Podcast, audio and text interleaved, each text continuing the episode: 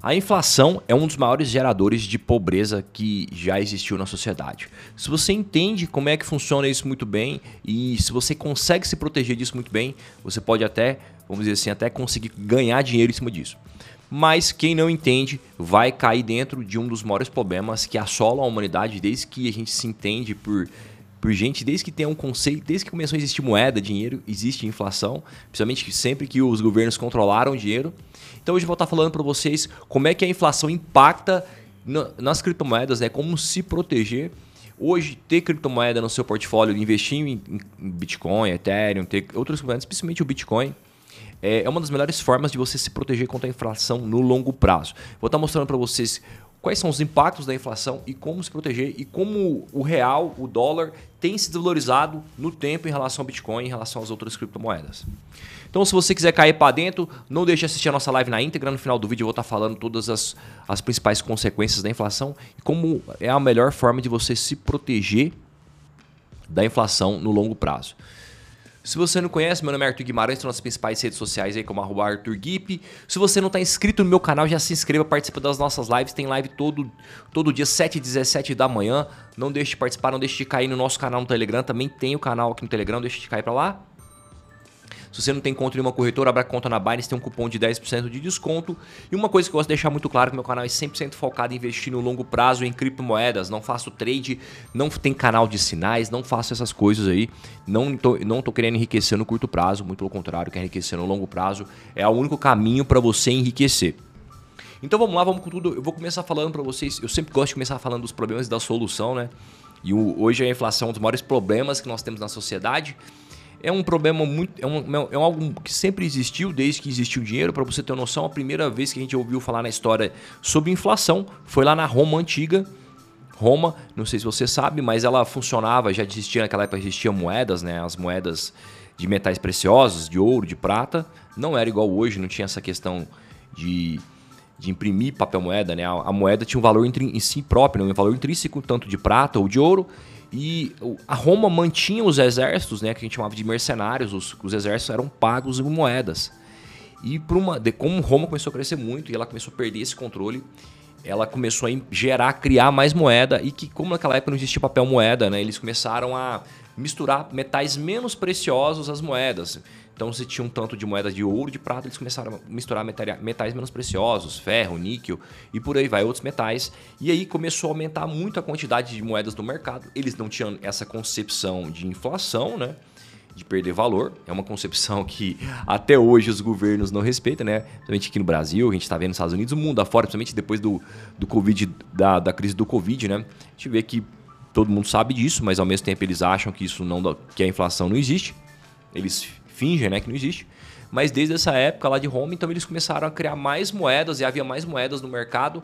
E dessa forma, dessa forma começou a perder valor. Se você tem. É, o conceito de inflação é um conceito bem, é, bem simples, né? Mas que muita gente não entende. Imagina a seguinte situação: você está em uma ilha e lá, vão lá eu coloco uma quantidade de dinheiro lá, vamos supor, eu coloco mil, mil, mil dólares, divido lá por 100 por 10 pessoas, vamos facilitar a conta, cada pessoa tem 100 dólares. E aí eu tenho uma barraquinha lá de açaí, um exemplo.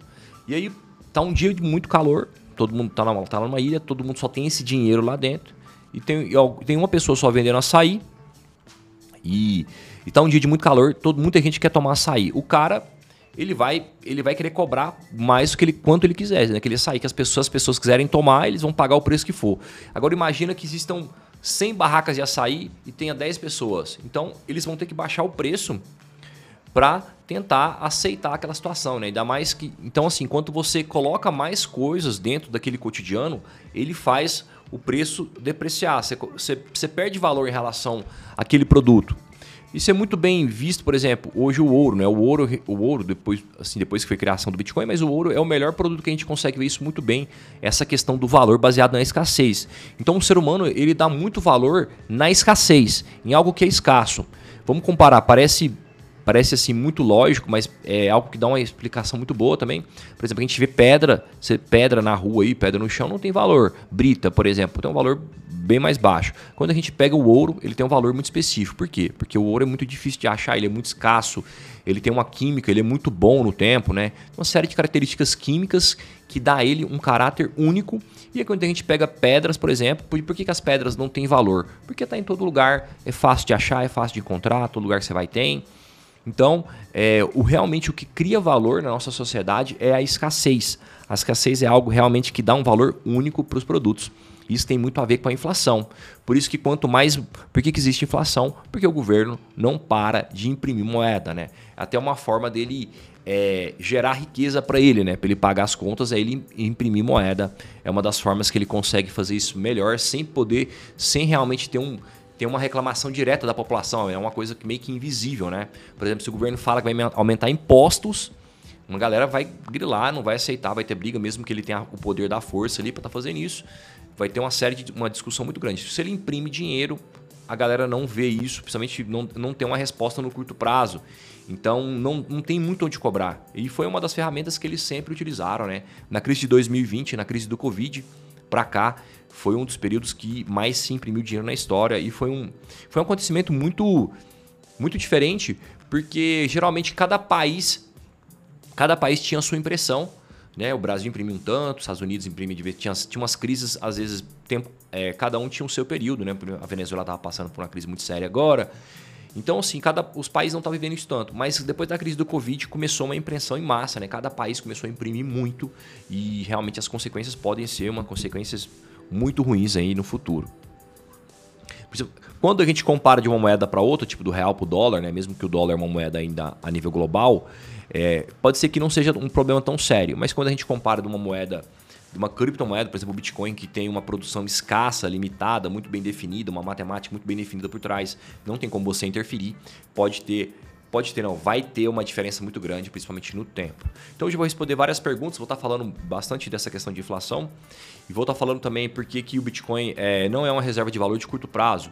Quando eu falo isso, quer dizer assim, por que, que é, às vezes, por que, que a, é, como eu, eu, o Bitcoin não tem uma, uma correlação indireta né, com as ações, por exemplo, as ações sobem, o Bitcoin cai, porque geralmente quando ações caem, principalmente mercado americano, mercado global, por que, que o Bitcoin vai junto? Aconteceu isso muito bem lá na crise do Covid, aconteceu agora quando estourou essa guerra da Rússia.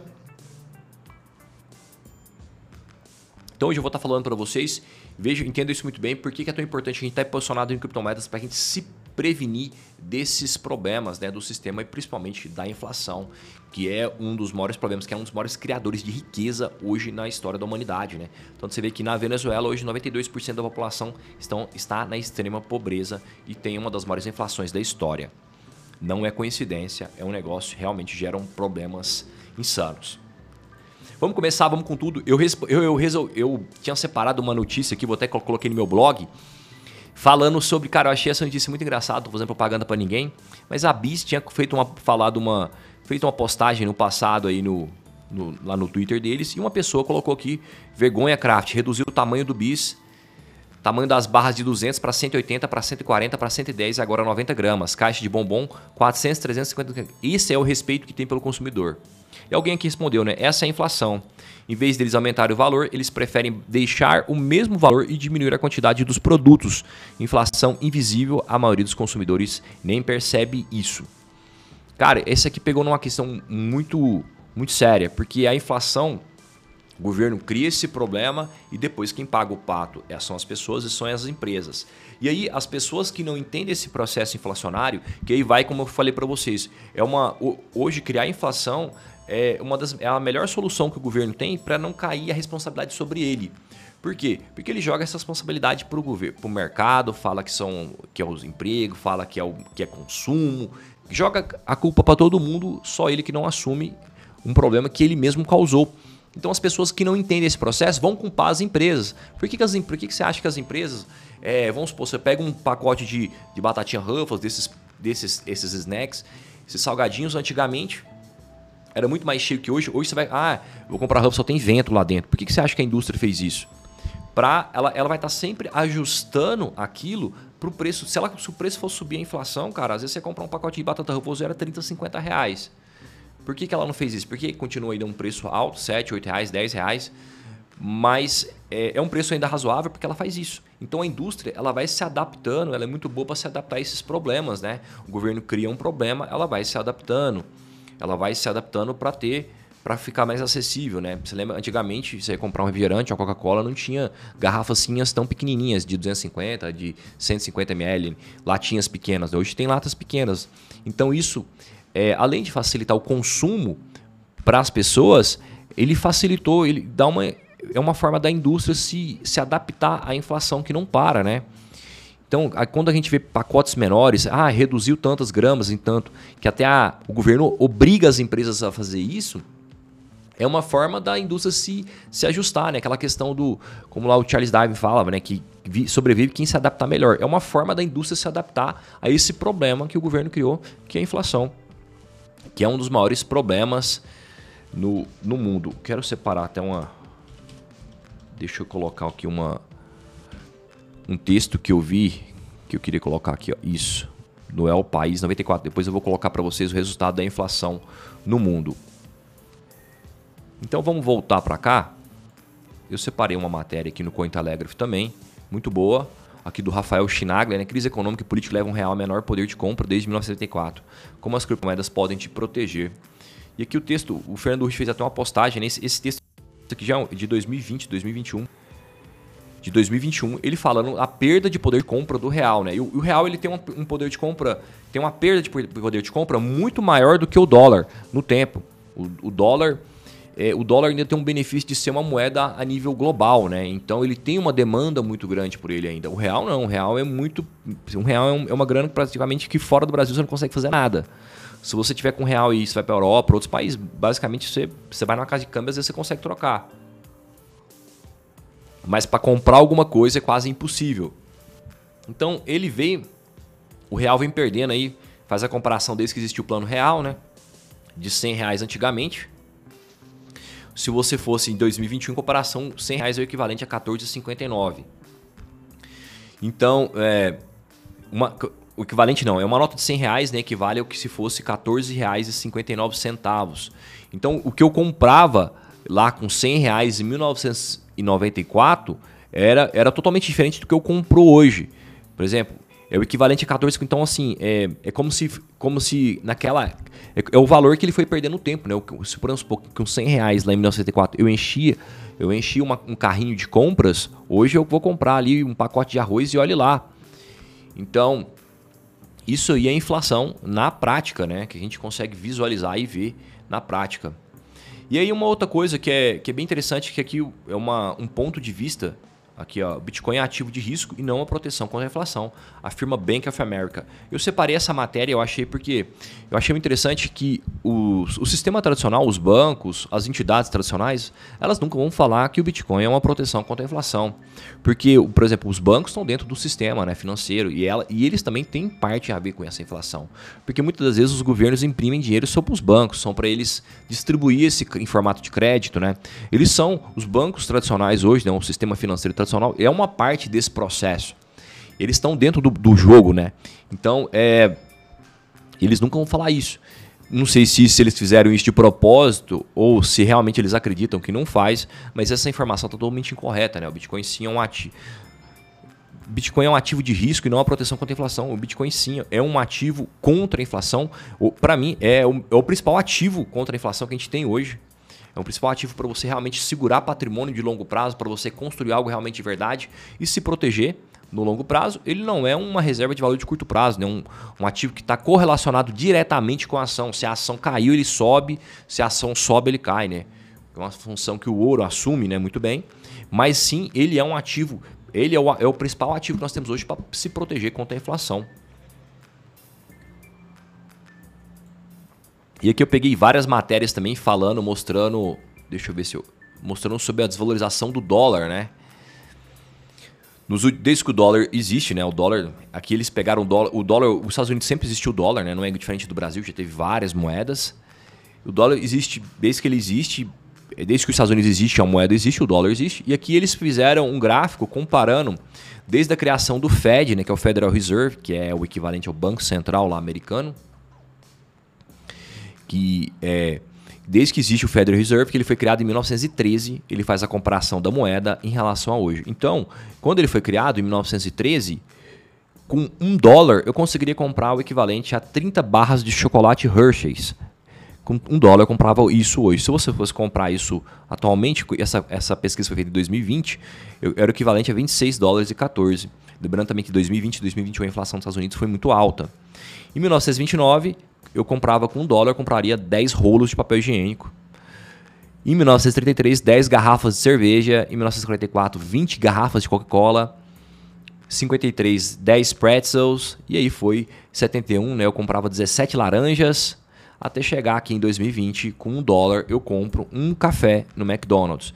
Então, você vê que também que o dólar tem uma perda de valor também grande né, no tempo. Lógico que não é igual ao real, porque o dólar, além de ser os Estados Unidos ser uma economia muito mais forte, o dólar tem uma demanda global. A gente vê aí que, nessa, principalmente nessa crise que está acontecendo com a Rússia, essa guerra com a Rússia, os Estados Unidos quis tirar o. Quis, não, tirou o sistema, o SWIFT tirou a Rússia, né, excluiu a, a Rússia do sistema. E hoje o SWIFT, que é o sistema de câmbio internacional entre os bancos, de trans, transações internacionais entre os bancos, é feito basicamente em dólar. Hoje você consegue transferir qualquer país que você esteja, se você não está mesmo nos Estados Unidos, nos países da Europa, na África, não, no Japão, você consegue transferir em dólar, você consegue receber dinheiro em dólar. Se você já fez alguma transação internacional, você consegue fazer as transações internacionais do mundo em dólar. E a grande maioria das transações são em dólar, mesmo que aquele país não utilize o dólar como moeda. E além do dólar ter ser o dinheiro do mundo, tem muitos países que colocam o dólar também como moeda oficial Muitos países aqui na América Central fazem isso, né? O El Salvador, antes de adotar o Bitcoin, tinha o dólar. Panamá utiliza o dólar, né? E aí acontece também uma outra coisa do, do, da moeda PEG, né? Por exemplo, a Argentina, ela tem um peso argentino, a moeda oficial é o peso argentino. Mas no mundo real, como o peso argentino perdeu muito valor, a moeda do mundo real, do mundo da utilidade, é o dólar, que é a moeda que, se, que realmente dá para segurar alguma coisa até antes de criar as criptomoedas, né? Antes da existência do Bitcoin. Então o dólar realmente também perdeu muito valor, não é igual ao real. Como eu falei, o real, é, o Brasil, como é um país, assim, do ponto de vista é, mundial, é um país muito fechado ainda. Então o real é um dinheiro muito utilizado, é um, é um dinheiro muito, muito utilizado somente dentro do Brasil mesmo para girar, então não tem essa força que o dólar tem, essa demanda, né? Então a inflação também ela vai estar diretamente relacionada a uma demanda. Se você, mesmo se você está imprimindo moeda, mas você está tendo uma demanda por ela, está tendo mais gente está consumindo, está usando dinheiro, tá mais, ela vai dar uma segurada. Mas se você está imprimindo muito dinheiro e a demanda está cada vez diminuindo, um exemplo muito claro disso é a Venezuela, né? O país começou a entrar em crise. Não, tipo assim, chega no momento também, não dá para você aumentar impostos, né? Porque o governo tem três formas básicas de, de arrecadar dinheiro. Ou ele, ou ele cria uma, ou ele coloca títulos da dívida, né? Que você pode comprar está investindo, ele, ele é como se ele pegasse dinheiro emprestado, né, como tesouro direto, por exemplo, ou ele pode aumentar impostos, que é o que a gente mais vê, mais comum, né, pelo menos assim, que a gente visualmente vê, ou a inflação, que é uma terceira via que para eles é a melhor forma, porque não tem tanta reclamação, as pessoas não veem, as pessoas acham que eles jogam a culpa no mercado, fala que a inflação é oferta, demanda, fala que tem a ver com consumo, não é culpa do governo, então, assim, e para muitos países que estão em crise é a única alternativa, como você vê, a Venezuela, um país que está arrebentado financeiramente, economicamente, não tem como ficar aumentando impostos, 80%, 100% de impostos, chega num ponto que você não consegue aumentar. O Brasil já vive uma situação mais ou menos essa, hoje não tem como o Brasil também aumentar tanto impostos, nós já pagamos tantos impostos que não tem muito espaço para você aumentar mais impostos. E a alternativa que eles têm é imprimir dinheiro, porque é uma coisa invisível, né? Eles não, a gente não consegue ver diretamente, é uma coisa que não acontece tão rápida, não tem tanta reclamação, eu não consigo ver uma resposta de curto prazo, né? Eu, eu posso imprimir dinheiro aqui, não vou ver esse negócio tão rápido. Só que aconteceu uma coisa muito diferente em 2020 e 2021, porque com a crise do Covid imprimiram tanto dinheiro que a inflação veio muito rápido inflação veio muito rápido. Você vê nos Estados Unidos deu 7%, tá dando, já está dando em torno de 7%, fechou 2021, no Brasil deu mais de 10%. Isso aí é a inflação que eles fazem o cálculo. Imagina que a inflação real pode ser muito maior. Agora, com a crise da Rússia e da Ucrânia, a guerra da Rússia e da Ucrânia, isso pode piorar muito mais, principalmente, principalmente preço de combustível, pode aumentar muito petróleo e várias outras commodities relacionadas. Né? O mercado, no geral, pode estar tá piorando em relação a isso. Então, voltando. Então, assim, vamos lá para o real, vamos voltar aqui, a gente pega o real. Desde que existe o real, é mais novo, né? O Brasil já trocou várias moedas, não dá para a gente fazer essa comparação a nível de 100 anos. Mas desde que existe o real, ele perdeu muito valor. Desde que existe o dólar também, ele foi perdendo valor. Nos últimos 100 anos foi perdendo muito valor. Lógico que ele não perde valor igual ao real, porque não tem comparação, mas perde muito valor. E aqui a gente vai, e aqui volta numa questão, é, porque é o seguinte, quem, como o mercado de investimentos, investir, investir mesmo, assim, ter a, a, a questão de educação financeira para investimento no Brasil é algo muito nova.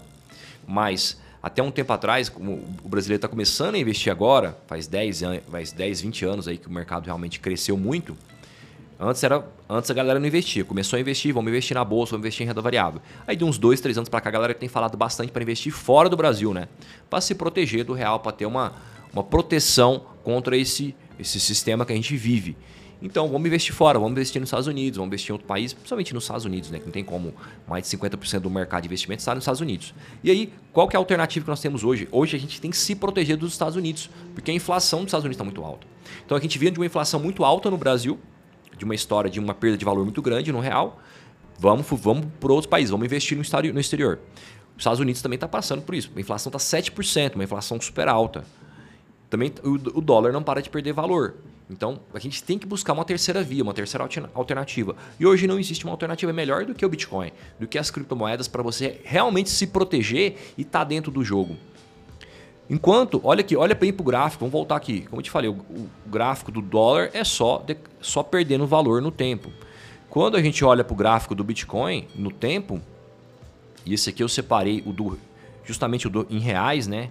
Peguei aqui da mercado Bitcoin, que é um gráfico que eles têm aqui. Deixa eu colocar. Isso aqui, ó, você vê que. Olha, quando eu comecei a investir em Bitcoin foi em dezembro de 2016. Tava 2.800. Eu lembro de ter pagado o Bitcoin 2.500 reais. Chegou lá em 2017 a 70 mil. Depois o mercado caiu, né? Foi caindo, caindo, caindo.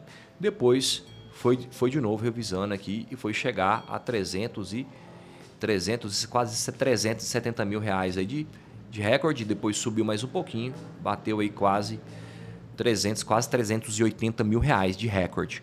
Então, enquanto a gente olha para uma moeda e só vejo uma decadência, a gente olha para outra.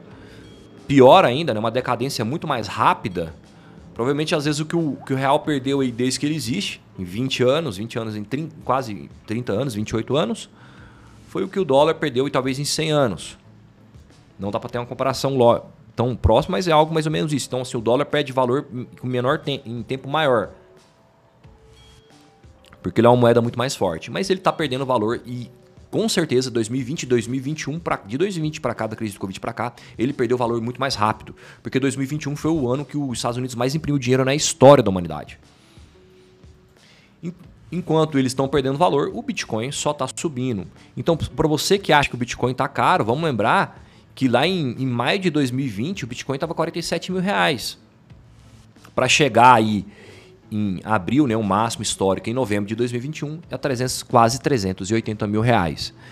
Então, é, é uma escalada muito grande, é uma escalada muito grande e é uma proteção muito grande. E aí, como eu te falo, o Bitcoin ele tem um ciclo próprio. Ele não tá, o Bitcoin não é uma reserva de valor, não é uma uma forma de investimento que tem uma correlação direta com o mercado tradicional. Ah, as ações caiu, o Bitcoin sobe. Geralmente o que, vai acontecer? Sempre vai acontecer isso. Geral, como o Bitcoin ainda é visto, é enxergado muita gente como um ativo de risco, as ações caiu, no curto, no mesmo momento o Bitcoin vai cair junto. Só que você pode ver que no próximo, nos próximos dias ele volta a subir muito rápido. E quando a gente olha nessa disparada no tempo, ele tem uma valorização muito maior do que os outros ativos principalmente o mercado de renda variável tradicional, principalmente quando a gente olha para ações. Quando ações vai voltar a subir assim, o Bitcoin vai subir exponencialmente, porque ele sempre foi um ativo. É, ele, ele é um ativo que no curto prazo ele vai sofrer igual, mas no longo prazo ele vai ter uma disparada muito maior. Esse é o principal diferencial. Hoje eu te falo com toda tranquilidade que o Bitcoin é o melhor, é, sua melhor proteção contra a inflação e outras criptomoedas. O Ethereum também está assumindo essa função cada vez mais forte, né? O Ethereum, o Bitcoin é escasso, limitado em 21 milhões de Bitcoins, produção cai pela metade há 4 anos. O, Ethereum é, tá fazendo, ele além de ser escasso e limitado, ele tem uma, uma produção que vai cair, além de ter a produção também que cai pela metade, vai limitar, vai acabar, ele vai começar a cair, porque ele queima as taxas, né? como é, é, vai acontecer um movimento agora no Ethereum, a gente chama de triple heaven, né? Vai cair três vezes a proporção da queda de, de Ethereum. Então, além dele é, ter uma produção limitada, escassa, ele começa a queimar. Então, ele vai chegar um momento que ele vai começar a cair. Deixa eu até pegar esse. Eu gosto muito desse gráfico aqui, ó. Deixa eu colocar aqui para vocês. Hum.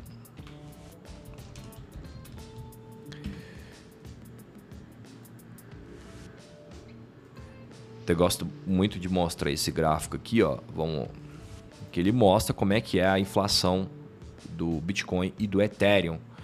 Então, é, enquanto o Bitcoin tem uma produção escassa, limitada, né, ele vai vir aqui, vai continuar subindo, vai chegar nos 20 milhões vai parar por ali.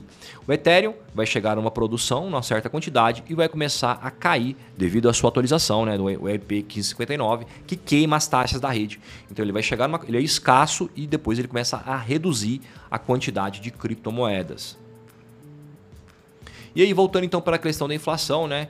Então, o, depois de quase 25 anos do plano real, a nota de 100 reais só vale 16,75. Ali valia até menos, né? Passou um ano, esse que foi de 2020, outra de 2021. E aqui eu peguei um, uma matéria aqui do El País, né? 94,5% dos, venezuel, dos venezuelanos vivem na pobreza. E por que que isso, né? Você pega a inflação aí da, da Venezuela, é a maior inflação da história da humanidade. Pelo menos que nós temos registradas, né? Você pega a inflação na Venezuela, né? O pessoal fala que para você comprar um frango você precisa desse tanto de dinheiro. Então, é uma. É... A inflação é o maior criador de riqueza na história da humanidade. A gente, o Brasil já passou por inflações bizarras aí nos anos 80, nos anos 90.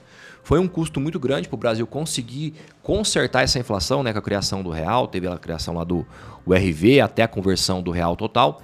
Então, é um problema muito sério e, e basicamente não. A, a, inflação é criada pela produção desenfreada de dinheiro. Então, aquelas inflação que nós vemos nos anos 80, anos 90, plano Collor, plano cruzado, até a chegada do Fernando Collor, conversão para o real, foi realmente. Era, o governo estava imprimindo dinheiro sem controle total. Então, é, hoje não existe não existe uma, uma forma melhor de você se proteger contra a inflação do que você estar tá investindo diretamente em criptomoedas, em Bitcoin e Ethereum. E se você, como eu te falei, se você olha para o gráfico do Bitcoin, não tem, cara, não tem outro caminho, sabe? Não tem. Se você olha para o gráfico de, de, de longo prazo, principalmente, deixa eu botar aqui no gráfico semanal.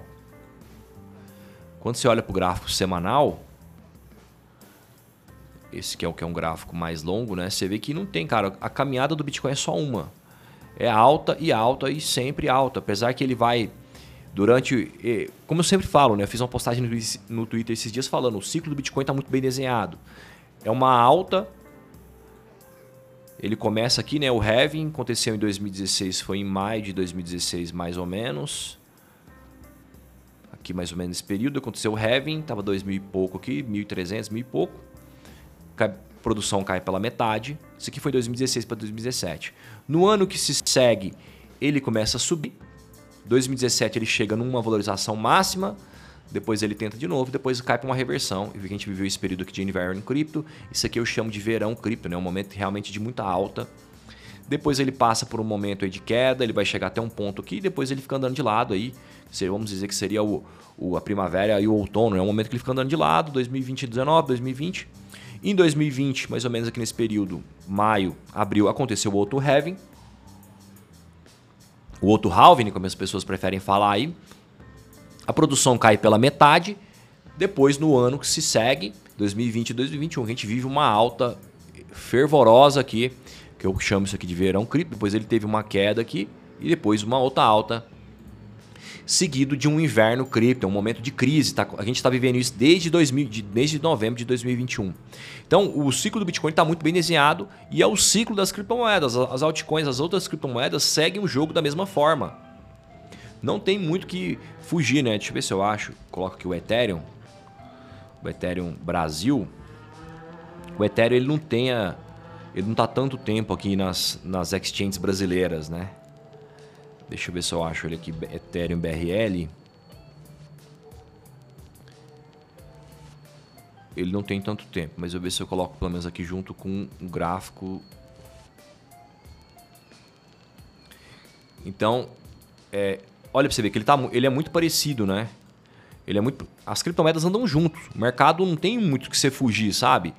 O mercado de moedas ele é muito parecido, cara. Olha aqui, ó, olha o gráfico do Ethereum em comparação do Bitcoin. Ele tá junto. Não tem muito que, sabe? Ah, subiu uma alta, depois tem uma alta. É um pouquinho diferente, mas é muito igual. E as criptomoedas no geral são assim. Então o mercado ele faz aquela tendência follow the leader, né? Siga o líder, que é o Bitcoin ainda. O Bitcoin tem uma dominância ainda muito grande. O Ethereum também. O Bitcoin e o Ethereum tem 60% do mercado de criptomoedas. Então eles vão seguir os grandes. O que está acontecendo ali. Então não é à toa que no ano de 2021 quase todas as criptomoedas valorizaram, e as criptomoedas que estavam crescendo e tiveram valorizações insanas, mas depois é seguido por inverno cripto. Então eu acredito que esse ano a gente deve ver uma tendência mais de baixa, então. Quem tá, se você está em busca dessas valorizações insanas, principalmente no ano de 2022, eu acredito que a chance de acontecer é bem pequena, bem pequeno mesmo. Então, o mercado de criptomoedas, ele repete o ciclo do Bitcoin muito bem desenhado. Provavelmente esse ano, próximos anos, 2022 e 2023 a gente vai viver um ano mais ou menos de lado.